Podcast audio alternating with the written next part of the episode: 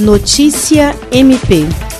O Ministério Público do Estado do Acre, por meio do Gabinete de Gerenciamento e Enfrentamento de Crise da Covid-19 e da Promotoria de Justiça Especializada de Defesa da Saúde, divulgou nesta quinta-feira, 17 de dezembro, a nota técnica 001-2020, que trata sobre o atual momento da situação epidemiológica no Acre e a necessidade da adoção de providências acautelatórias e preventivas para as cerimônias de posse dos representantes eleitos nas eleições majoritárias e proporcionais. Diante disso, o Ministério Público afirma a inadequação das possíveis cerimônias presenciais de posse para os cargos de prefeitos, vice-prefeitos e vereadores e assinala que não parece haver qualquer prejuízo para o exercício da democracia a adoção de tecnologias que permitam a interação virtual e à distância. O documento é assinado pela Procuradora-Geral de Justiça Cátia Rejane de Araújo Rodrigues, pelo Corregedor-Geral do MPAC, Celso Jerônimo de Souza, pelo Procurador de Justiça, Sami Barbosa Lopes e pelos promotores de justiça Glaucionei Chiron Mochiro, Bernardo Fitterman Albano, Luiz Henrique Correa Rolim, Ocimar da Silva Sales Júnior